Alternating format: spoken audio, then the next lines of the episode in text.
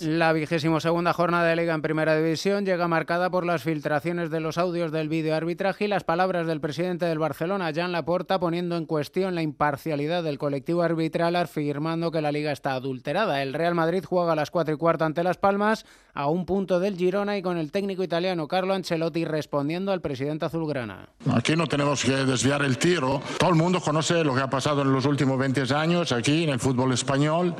Entonces ahí está el problema del fútbol español, no de la liga adulterada, porque la liga no está adulterada. Ha tenido un problema el fútbol español, la Fiscalía Anticorrupción, la Guardia Civil. Tenemos que darle tiempo y esperar.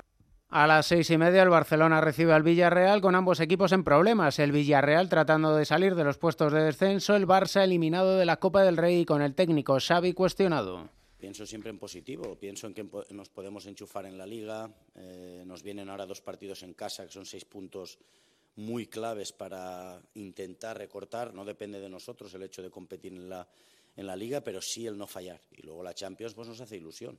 Vamos a ver, son suposiciones, yo soy positivo, creo que tenemos equipo para competir las dos competiciones, pero vamos, vamos a ver hasta dónde nos, dónde nos llega.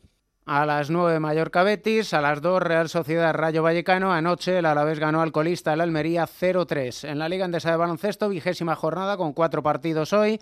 Bilbao Zaragoza, Tenerife Murcia, Manresa Breogán y Andorra Juventud. En la NBA, el esloveno Luka Doncic entra en la historia al anotar 73 puntos en la victoria de su equipo ante Atlanta.